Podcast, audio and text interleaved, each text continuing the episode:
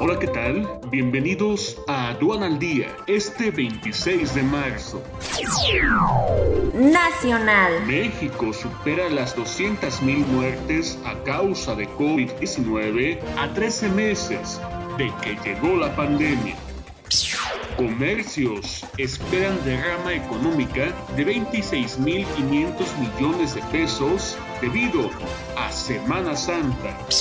Banco de México deja la tasa a 4% en decisión unánime ante panorama incierto.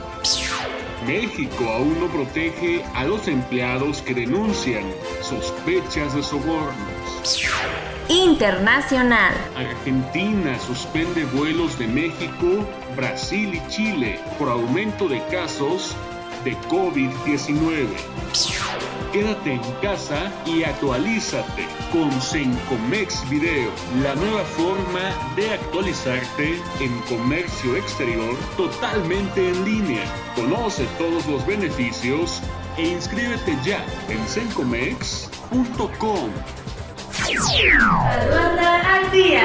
Este es un servicio noticioso de la revista Estrategia Aduanera. EA Radio, la radio aduanera.